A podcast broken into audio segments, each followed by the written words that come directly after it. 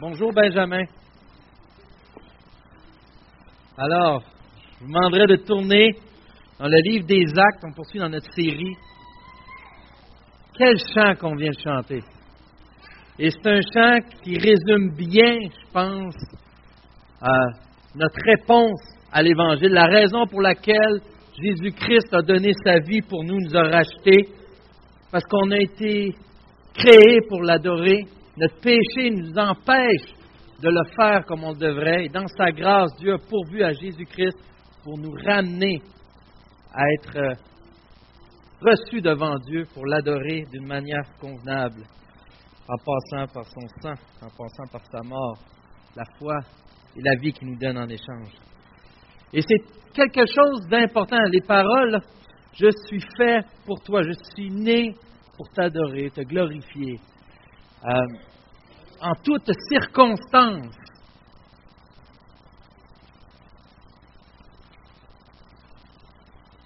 En toutes circonstances. Hein? C'est le bout dur quand on y pense. On chante ça avec joie. Est-ce qu'on l'élève vraiment en prière? Ben, j'espère que oui, parce que c'est possible par l'Esprit Saint. Mais on a peut-être la sanctification à faire dans ce, dans ce domaine-là. Puis on va voir un exemple aujourd'hui, justement, notre ami Étienne. Quel beau nom, Étienne. Vous savez, c'est quoi le, nom en grec, Étienne? Stéphanos. Et qu'est-ce que ça veut dire, Stéphanos? Couronne. Couronne de gloire. couronne. Et vient le nom en français Stéphane, avec un E. Et de, là découle Steve. J'aime le nom d'Étienne.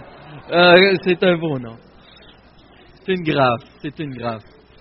Mais couronne, euh, le Seigneur lui a donné une mission spéciale à Saint-Étienne. Il, est reconnu. Je me rappelle les cours quand j'ai grandi à l'école, on avait des cours de catéchèse dans mon temps. Et euh, on avait enseigné le premier martyr de l'Église, Étienne. a été lapidé pour sa foi. Il t'a fait une énorme prédication, la plus grande du livre des Actes. Un chapitre, je pense que c'est 75 versets ce matin qu'on va lire et relire. Non, non. Euh, et 75 versets quand même. Et c'est une des seules prédications qu'on a comme dans son ensemble. Parce qu'elle a comme été coupée même. Elle aurait peut-être été plus longue que ça. Et euh, elle est remplie du message principal de l'Évangile. Dans cette prédication au complet, on voit que la Bible se tient. On voit que Dieu est celui qui fait un chef-d'œuvre avec l'histoire? On avait dit ça dans le cours d'Ancien Testament 1. Il, fait un chef-d'œuvre avec l'histoire. Il se sert de faits historiques, de la vie des gens, de la vie des peuples, des situations, pour même faire une image avec ce qui est à venir. Ça pointait vers Jésus-Christ. Et on et, le message, le contenu de ce qu'Étienne donne est entièrement vers cela. Mais en toutes circonstances, Étienne, Dieu lui a demandé de donner sa vie. Les questions qui nous viennent, c'est pourquoi? Comment ça? Dans notre monde à nous, ici au Québec, à la limite de Sainte-Marie-Madeleine et Saint-Hyacinthe, vous êtes rendu chez Ford, c'est impensable ce qui est arrivé à cette époque. Mais si on va dans d'autres pays, on a même des gens de l'Assemblée ici qui ont connu la guerre, qui ont connu des choses atroces. Et c'est la réalité à chaque jour pour vivre la foi en Jésus-Christ. Satan s'attaque de deux manières à son Église. La première, comme un lion rugissant. Il va se faire comme avec Étienne, il va rugir, il va détruire, physiquement s'attaquer. Et comme au Québec, il le fait d'une autre manière surtout, et il se déguise en ange de lumière nous endort tranquillement. On croit à des mensonges, on tombe dans des routines. Et tranquillement, ça a le même but que la persécution physique, nous éloigner du Dieu vivant. Et j'espère, par la grâce de Dieu, on essaye de voir à travers le livre des actes la puissance du Saint-Esprit, la beauté, la grâce du Saint-Esprit. On va voir que le, le texte nous dit que le Saint-Esprit était avec Étienne, comme il l'était avec les apôtres, comme il l'est dans chacun des chrétiens. Il était rempli de l'Esprit, plein de foi, plein de grâce et de puissance. Et à quel point ces grâces l'ont béni malgré la fin qu'on connaît. Comment ça glorifie Dieu, tout cela? Ce qu'on va découvrir ensemble. Et j'y apprends de ce matin, la première célébration. Je ne lirai pas tout le texte. C'est une bonne chose à faire, euh, mais je vais lire des parties. Je vais vous indiquer, on va commencer au verset 8. Donc, dans Actes, le chapitre 6, au verset 8. Ceux qui le cherchent, c'est tout de suite après le verset 7. Donc, oui, l'avez trouvé? OK. Donc, acte 6, au verset 8. Et euh, je vais, vous, je vais m'arrêter, je vais vous dire, vous continuez après. Alors, c'est la parole de Dieu, chers amis. Étienne, plein de foi et de puissance, accomplissait des prodiges et de grands signes miraculeux parmi le peuple. Quelques membres de la synagogue appelée Synagogue des Affranchis, des Cyrénéens, des Alexandrins, des Juifs de Cilicie et d'Asie se mirent à discuter avec lui. Mais ne pouvaient pas résister à la sagesse et à l'esprit qui inspirait ces paroles.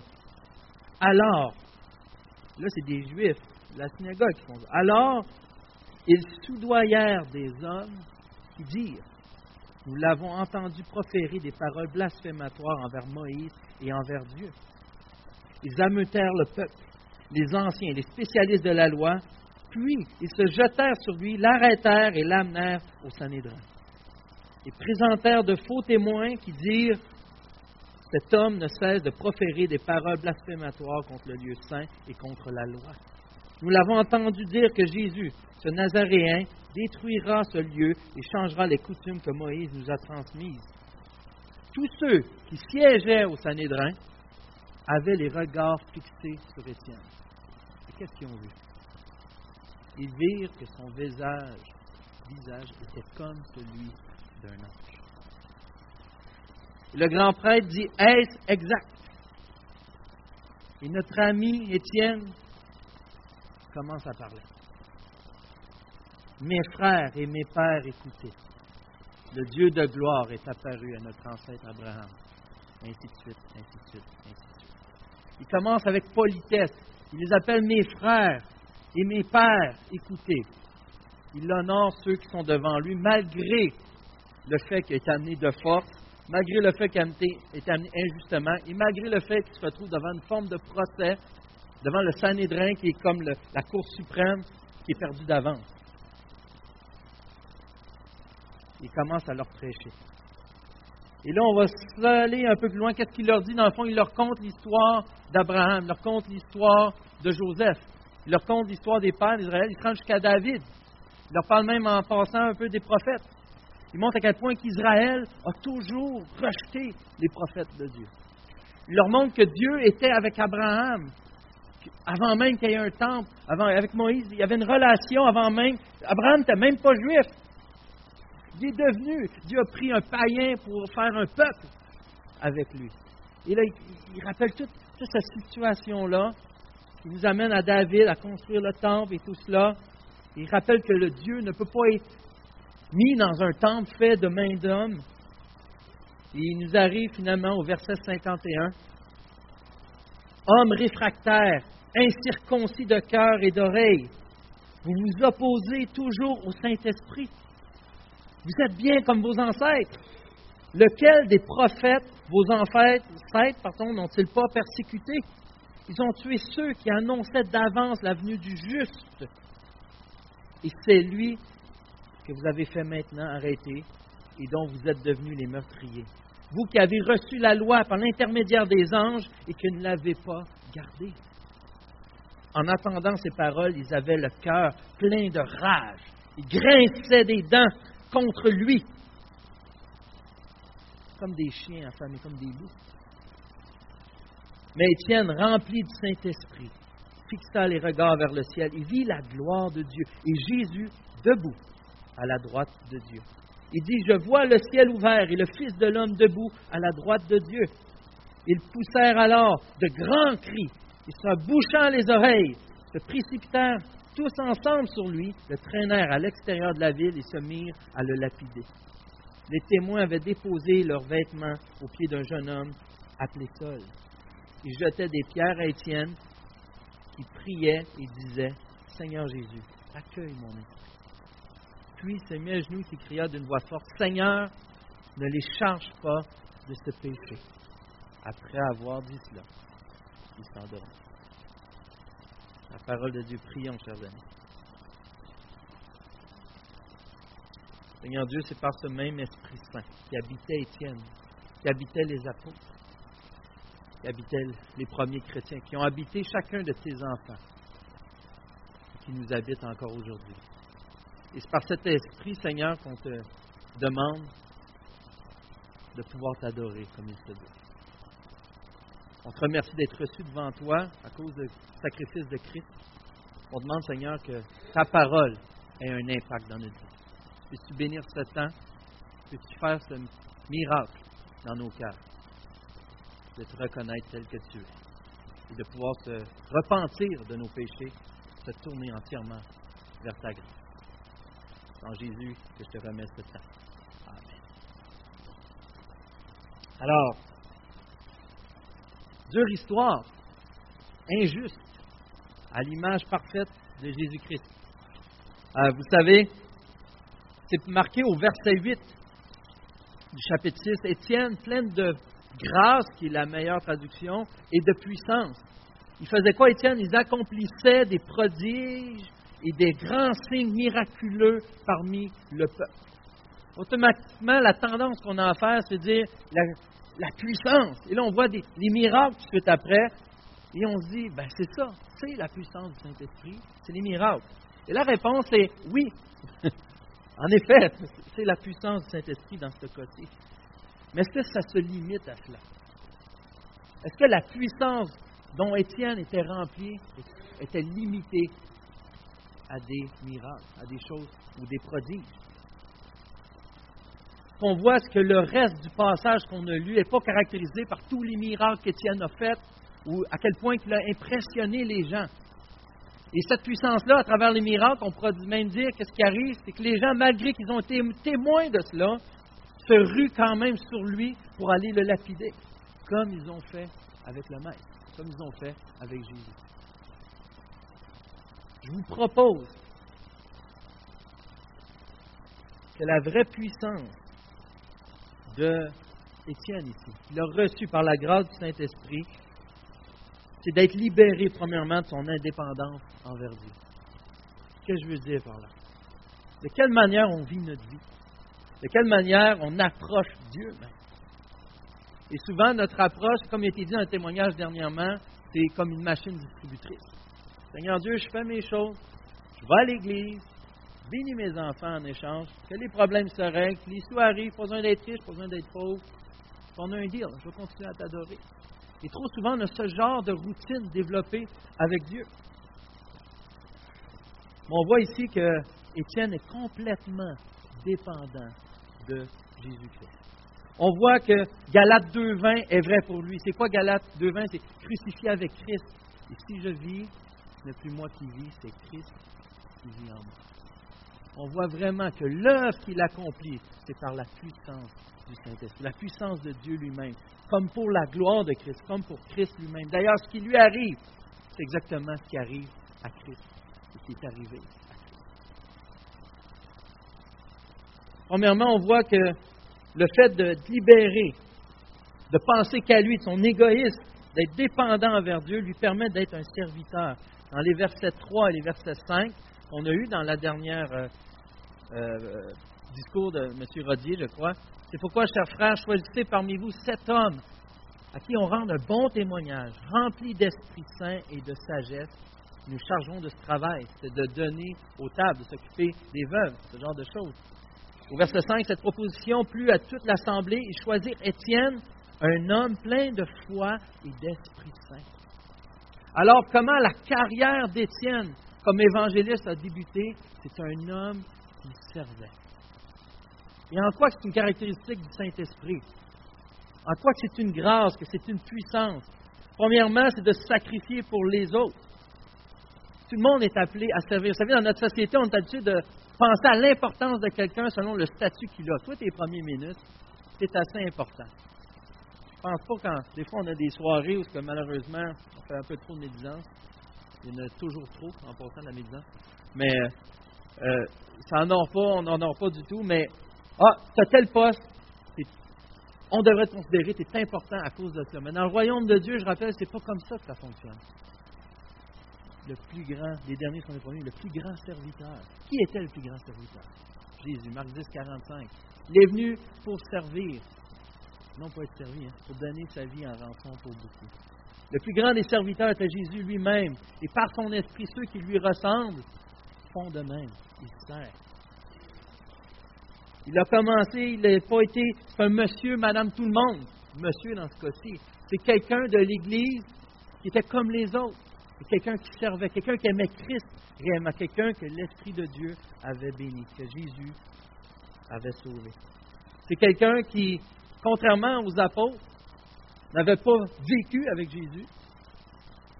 C'est quelqu'un qui euh, a connu, qui a écouté l'enseignement, donc des apôtres, qui a servi pour que les apôtres puissent enseigner. C'est quelqu'un qui a reçu l'enseignement, comme on va voir par après. Quelqu'un qui s'intéressait aux Écritures par la grâce de Dieu. C'est quelqu'un qui n'était pas parfait malgré tout ce que le passage pourrait nous faire comprendre ou voir. Personne n'était parfait à part Christ. Mais ça nous fait réaliser à quel point le service, c'est la base. À quel point c'est une grâce du Saint-Esprit. Et ça revient à dire on a toutes sortes d'excuses pour ne pas servir. Avez-vous déjà pensé à ça? Et c'est là qu'on voit vraiment si c'est l'Esprit qui motive nos raisons ou pas. Une des raisons, souvent, malheureusement, qu'on entend, et on ne le dit pas comme ça, mais ça reviendrait à dire le monde ne reconnaît pas ma valeur dans ce que je fais. Voir si moi je ferais juste telle tâche. Par exemple, si je ferais le ménage. Ou voir si moi je ferais juste aller à pouponnière avec mes capacités, avec mes ici, avec mes sortes. Je pourrais servir à telle place. Et là, on se met à convoiter, on se met à douter. On n'est plus un cœur de serviteur. La preuve, c'est qu'on n'est plus centré sur Christ. L'Étienne, qui caractérisait, c'est que tout était à propos de Christ, c'était plus à propos de lui. Il se fait accuser il se fait accuser de choses graves. Vous allez, on va voir ensemble qu'il ne va même pas prendre le temps de prendre sa défense. Il va avoir l'occasion d'honorer l'évangile de Jésus-Christ. Et lorsqu'on a ce genre d'attitude-là en tête, lorsqu'on dit c'est pas ma place, lorsqu'on se trouve des excuses, qu'on regarde, en réalité, on est centré sur nous-mêmes. Ça veut dire qu'on n'est pas sauvé? Non. Ça veut dire qu'on a besoin de repentance. Ça veut dire qu'on est éloigné de la grâce de Dieu dans nos vies pour servir les autres et pour être servi par les autres. C'était d'abord un serviteur. Serviteur de l'Évangile aussi. On voit qu'il, non seulement le gros débat avec le Sanhédrin, qui était comme la, cour suprême de l'époque euh, pour les Juifs, euh, mais on voit qu'avant, avec divers juifs des synagogues, des gens qui avaient la culture grecque un peu, on voit qu'il y a eu plusieurs débats, au point qu'ils se sont fâchés puis l'ont amené. Et une deuxième des grâces que Étienne avait, c'était d'avoir la puissance Saint-Esprit pour la sagesse. Et c'est ce qu'on voit au verset 10. Il ne pouvait pas résister à la sagesse et à l'esprit qui inspirait ses paroles. Ça ne vous est pas déjà arrivé d'avoir un argument tellement solide et de le dire et que l'autre te donne un contre-argument ça te coupe les deux jambes? Tu pensais que c'était tellement bon ce que tu avais à dire comme argument, tu te rends compte que ça valait rien. Étienne, par le Saint-Esprit, avait cette puissance d'enseigner, une sagesse de démontrer la grandeur de Dieu, le plan de Dieu, la volonté de Dieu à travers les Écritures, un point tel que les Juifs de l'époque étaient incapables d'argumenter avec lui. Et on voit le résultat. Ça, ce n'est pas des hommes qui peuvent faire cela. C'est le Saint-Esprit. Il avait la sagesse du Saint-Esprit. Il était proche de Dieu. Il vivait pour Christ. Mais malgré tous ces discours, on voit quand même qu'à première vue, on voit le gros et long discours qu'il a fait avec le Sanhédrin, tout le chapitre 7 dans le fond. On se dit, il est accusé de voir dire que le temple va être détruit, de blasphémer contre le temple, de blasphémer contre la loi, d'haïr Moïse à la limite, des coutumes, ces choses-là. Et là, il passe sur une histoire commence quasiment dans la Genèse 1.1, et Dieu créa le ciel et la terre. Et, là, il pense, voici qu'il s'en va avec ça. Qu'est-ce qu'il fait? Pourquoi qu'il ne répond pas?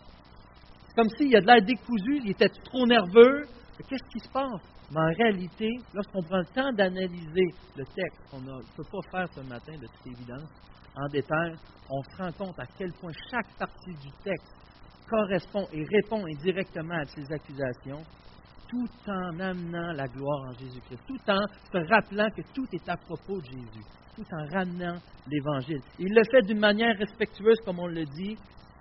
Mes frères, mes pères, écoutez. Et là, il va même les aimer au point que pourquoi tu commences avec l'Ancien Testament, sachant que c'est des gens qui aiment la loi, qui sont quand même d'une manière sincère devant Dieu. Ils croient être justes, comme Paul l'était lorsqu'il persécutait l'Église. Ils croient faire la bonne chose, et il va leur ramener ce qu'ils aiment. Il leur ramène l'Ancien Testament. Il leur rappelle leur histoire. Pas juste compter une histoire, mais l'historique d'Israël. Et il met une petite twist dedans pour rappeler que où est-ce qu'Israël est rendu et où est-ce que Christ a amené ça. Il y, a deux, il y a deux chemins, un peu comme on a vécu pour la réforme. On a parlé à, à l'automne, la réforme, parce que c'est exactement ça. Donné, ils se sont rendus compte qu'on ne suivait plus l'Évangile. Les traditions et tout avaient pris la place. C'est avec une approche quand même d'amour et un désir de prêcher la vérité, qui est une autre des grâces que l'Esprit Saint donne. L'Esprit nous donne la vérité. Jésus a dit, parlant des apôtres et de ceux qui allaient suivre, qui entendraient sa parole, consacre-les par ta vérité. Ta parole est la vérité. Jean 17, 17. Sanctifie-les par ta vérité. Mets-les à part par ta vérité. Fais-les grandir par ta vérité. Et en effet, ici, Étienne se sert de cette vérité. Étienne croyait à cette vérité. C'est cette vérité qui l'a gardé. Pourquoi il s'est tenu debout devant cette gang, puisqu'on a vu que les dents sortent quasiment de la bave et de l'écume, au point qu'ils vont littéralement le sortir dehors, lapider de sang-froid, avec des jouissances, parce qu'on va voir tantôt. Ça leur a plu. Pourquoi? Qu'est-ce qui fait qu'il se tient, sachant le danger qu'il y a devant lui? Il est fou. Encore là, c'est la grâce de Christ qui était dans sa vie. Il vivait pour Christ, mais de manière réelle. De quelle manière ça s'est fait? Et c'est là que ça nous fait comprendre que cet amour, l'Évangile, c'est pas juste une information, et ce n'est pas juste un sentiment, je me sens aimé de Dieu. C'est les deux ensemble et c'est beaucoup plus que ça. C'est une relation avec le Dieu vivant. Je pourrais martyriser tant que tu veux, je ne renierai pas ma femme. Je ne renierai pas mes enfants. Ça va être mes enfants. J'y crois à cette vérité. Je sais que c'est vrai. Et je les aime. Et je vis dans ce contexte. Et puis, c'était la même chose pour l'Évangile, la vérité en Jésus-Christ. Imaginez qu'on vient à l'Église on se dit, bon, je viens à l'église, c'est une bonne chose. Et je lis ma Bible, c'est une bonne chose. Je fais même, je sers à Sam, je fais ci, je fais ça, c'est toutes des bonnes choses. Mais que je n'ai pas cette relation avec Christ, il y a des dangers que tout ça soit de la vie. Il y a des dangers à cela. Pourquoi? Lorsqu'il va arriver les vraies épreuves, comment allez-vous réagir? Si tout ce que vous était basé votre relation avec Dieu, c'était le bien-être que ça vous apportait c'était l'absence de conséquences négatives, ou c'était supportable.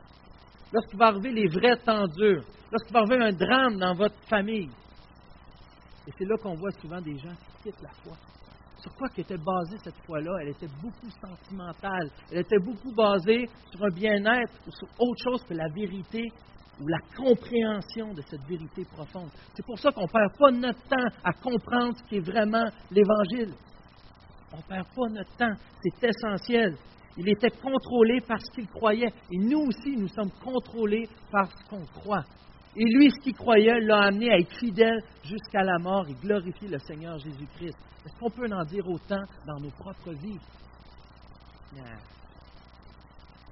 Est-ce qu'on croit vraiment le vrai message? Il y a des mensonges qui viennent autour de cela, qui un peu, on trouve ça fastidieux de rentrer dans les détails, de se forcer la tête à comprendre pourquoi. Et souvent, on entend des, excuses. John Piper donne ces excuses-là. Et souvent, on dit la prière est plus forte que les arguments. Alors, prions au lieu de s'astiner là-dessus. Arrêtons-nous sur le Saint-Esprit, pas sur notre raison. Dieu veut être adoré, pas discuté. Arrêtons d'argumenter à propos de l'Évangile, puis allons la partager à la place. Vous savez, c'est toutes des bonnes choses. C'est honorable de penser ça. C'est comme des demi-vérités. Il y a des mensonges cachés en arrière de cela. C'est comme les amis de Job. Si vous lisez Job, vous voyez ses amis qui conseillent Job, ils ont toutes raison. Mais ils ont toutes tort.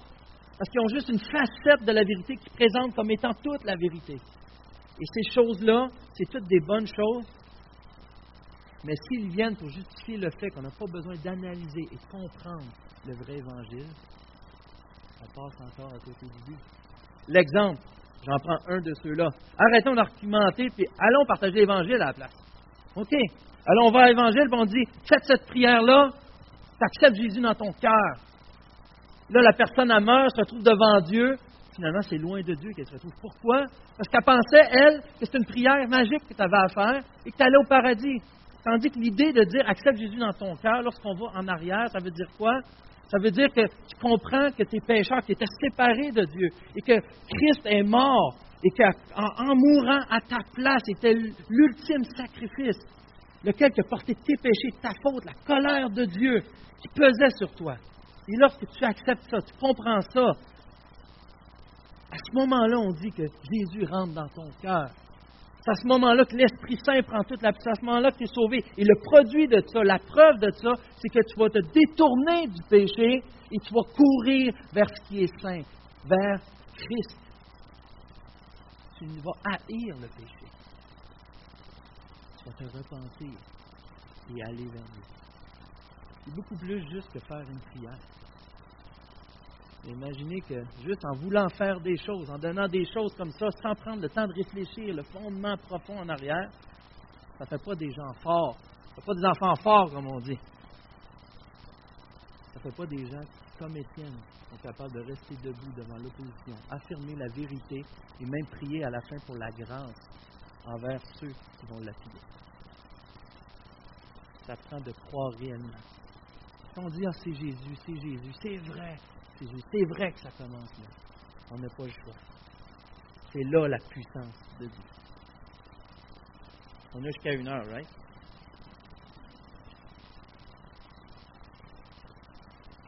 En parlant de vérité, il y a deux grandes vérités dans le discours de Étienne. La première, elle concerne la première accusation par rapport au temple cet homme ne cesse de proférer des paroles contre le lieu saint, contre le temple. Il a même Dieu, on a entendu dire ce que disait Jésus, détruira ce lieu. Il s'attaque au temple. Et pourquoi les Juifs sont si fous que ça dans ce, le Sanhédrin dans ce temps-là pour dire qu'il s'attaque à une bâtisse? Ils on va le tuer parce qu'il s'attaque à une bâtisse.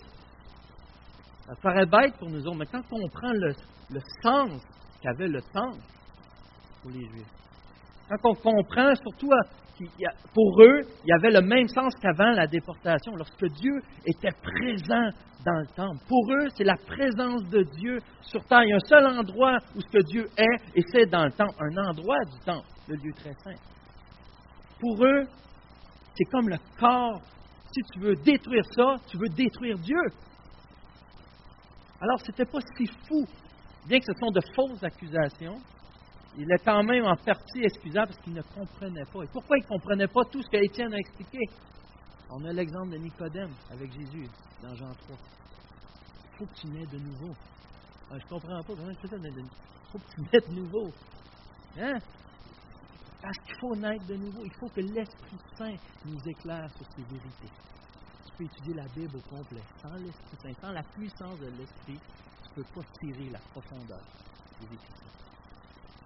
Ils avaient le temple. Sans la gloire de Dieu. Ils n'étaient plus là. Ils avaient le temple, ils n'avaient pas Jésus. Et tout est à propos de Jésus. Tout est à propos de Jésus. À travers ce temple qu'il enseigne, c'est justement comme on voit dans Galate pour Moïse et la loi qui va revenir après, où il y avait des promesses à Abraham avant la loi. Donc, ce n'est pas la loi qui sauve. Et là, on voit que ben, Dieu était avec Abraham avant le temple. C'est pas le temple non plus qui sauve. Et quand il pense bien comme il faut, euh, Dieu, comment peut-il rentrer dans des choses faites de main d'homme? Là, j'évite, il y a plusieurs versets qui pourraient en parler, où c'est repris cette idée. Mais regardez bien l'idée. Avez-vous déjà pensé? C'est même pas Dieu qui a demandé de faire le temple. C'est pas lui qui a exigé de faire le temple. Il a fait plaisir à David, à Salomon ensuite. C'est lui qui a béni David en lui permettant de ramasser les ressources pour que son fils puisse construire le temple. Il était complètement content dans sa petite tente, dans le tabernacle. C'est même pas de quoi de l'homme. Dieu n'est pas limité à un endroit. C'est ce qu'Étienne essayait et ce que tu es à vouloir leur faire comprendre. Dieu, avant, n'avait pas de temple, il avait des relations avec l'être humain quand même. Et Dieu, maintenant, avec la mort de Jésus-Christ, lui qui accomplit toute la partie des sacrifices, toute la loi s'est accomplie par lui, a pris un sens, a enfin été justifié devant Dieu à partir de lui. Après cela, le temple sont des temples vivants où ce que chacune des personnes fait partie des pierres, où la pierre centrale, c'est Jésus-Christ.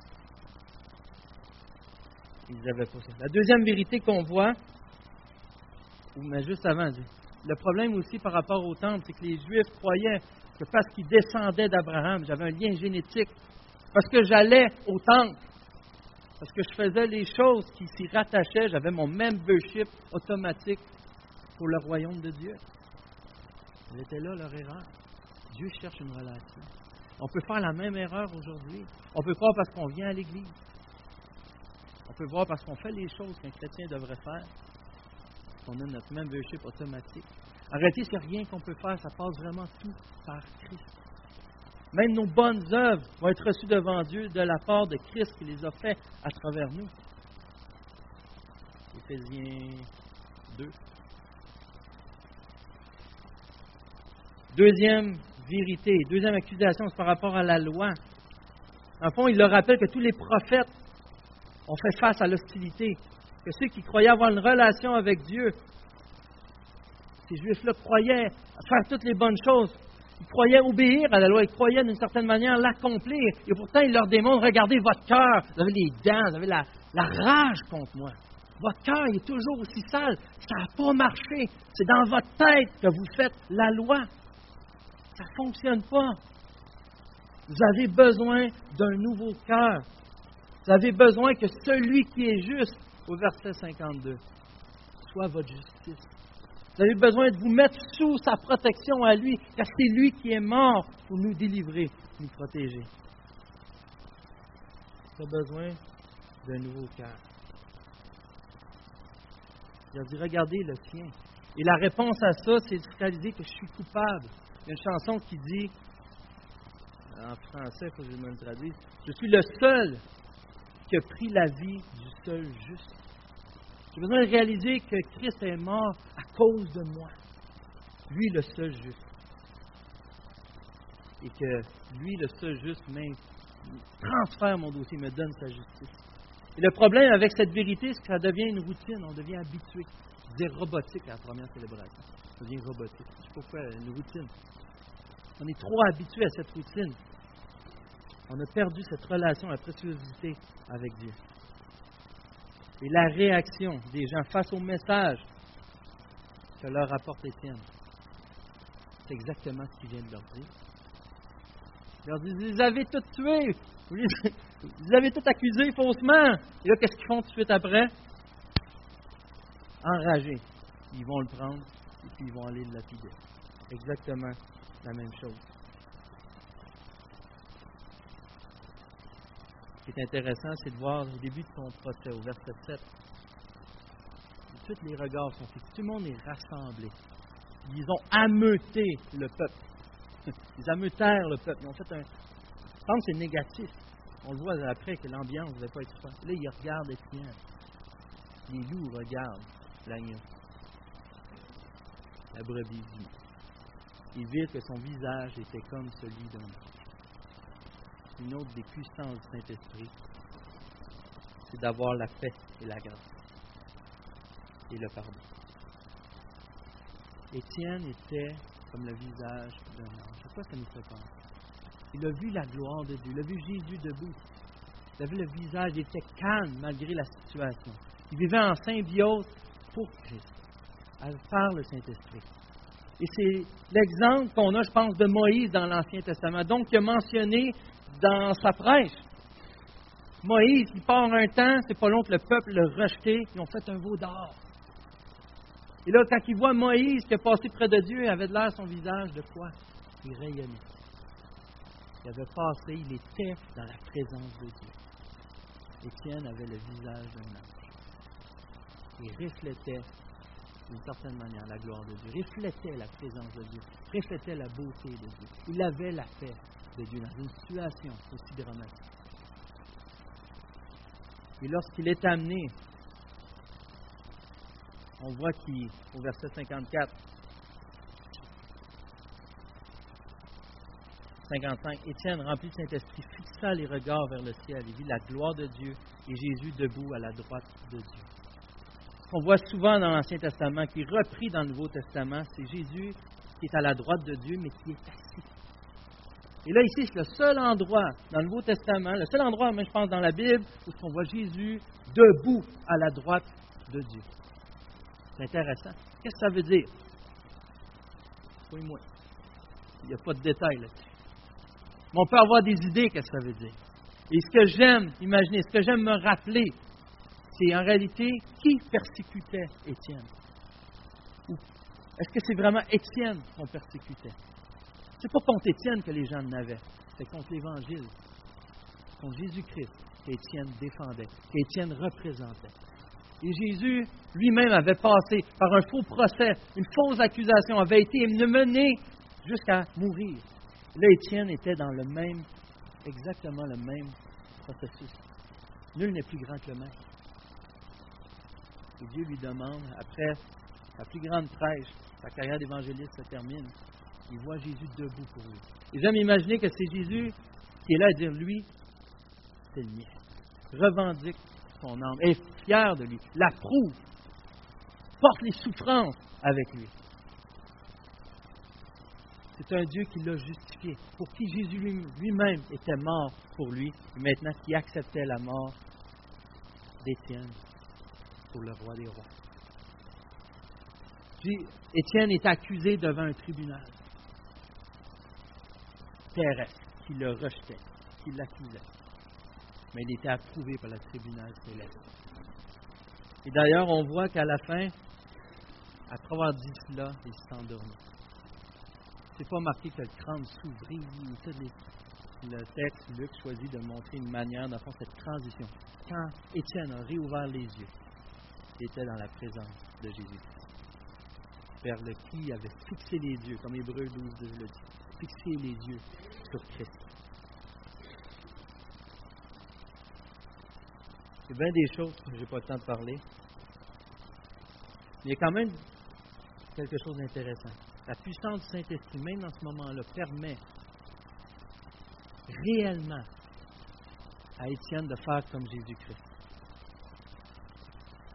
Après avoir remis son âme, il dit Seigneur Jésus, accueille mon esprit, comme Jésus a. Il dit en plus, se mit à genoux, il s'écria d'une voix forte, Seigneur, ne les charge pas de ce péché. On pourrait dire, ah, il fait juste imiter Jésus. Il a vraiment prié. Et Dieu a exaucé sa prière. De quelle manière aurait-il pu faire grâce aux autres? Leur péché ne soit pas imputé. La seule et unique manière, c'est qu'ils se convertissent. Et vous rappelez que qui a trouvé le meurtre d'Étienne, c'est mentionné, mais c'est explicite dans Acte 22, 20. Saul. Et qui était Saul? Celui qu'on appelle plus tard Paul, l'apôtre Paul. De plus, lorsqu'on a versé, dans 22, Acte 22, 20, c'est Paul qui parle, de plus, lorsqu'on a versé le sang d'Étienne, son témoin, j'étais moi-même présent, approuvant son exécution, gardant les vêtements de ceux qui le faisaient mourir. Alors le Seigneur m'a dit, vas-y, car je t'enverrai au loin vers les non Mais lui-même était là. Et pourquoi les gens mettaient leurs vêtements aux pieds de Paul? C'était Paul qui était en charge de la situation. On voit au chapitre 8, il va mener une grande guerre contre les chrétiens. Il était en charge. Et pourquoi les gens avaient leurs vêtements, c'est le par-dessus, la, robe, pour avoir de la précision quand il lançait les pierres. Et Paul était là à se délecter de chacune des pierres qui frappait le visage des pierres, qui frappait son corps. Et lorsqu'il dit Je suis le pire de tous. Et savez-vous ce qui est intéressant, c'est que la plupart des discours de Paul, on peut retrouver une connexion avec Étienne. D'ailleurs, vous posez la question comment on a su cette histoire-là? L'Esprit l'a révélé. C'est arrivé, mais ça arrive quand même rarement, ce genre de situation-là. C'est Luc. Et Luc était avec Paul. Paul était présent. Ça veut dire que les paroles d'Étienne, Paul avait remarqué le visage d'Étienne. Paul avait retenu la grâce qu'Étienne avait demandé à la Dieu avait demandé à Étienne de donner sa vie. Pourquoi Dieu permet ça? Parce que Dieu se glorifie en toutes choses. Et la gloire de Dieu ici s'est répandue au point que ça l'a permis à Paul de semer une graine et peut-être d'autres gens. Puis aujourd'hui même, la moitié du Nouveau Testament est écrit par Paul. On est gracié par Et Étienne, lui, était dans la joie, était dans la paix. Il avait les yeux fixés sur son maître. Tim Keller dit si on croit vraiment ce qu'Étienne a dit, on se l'approprie.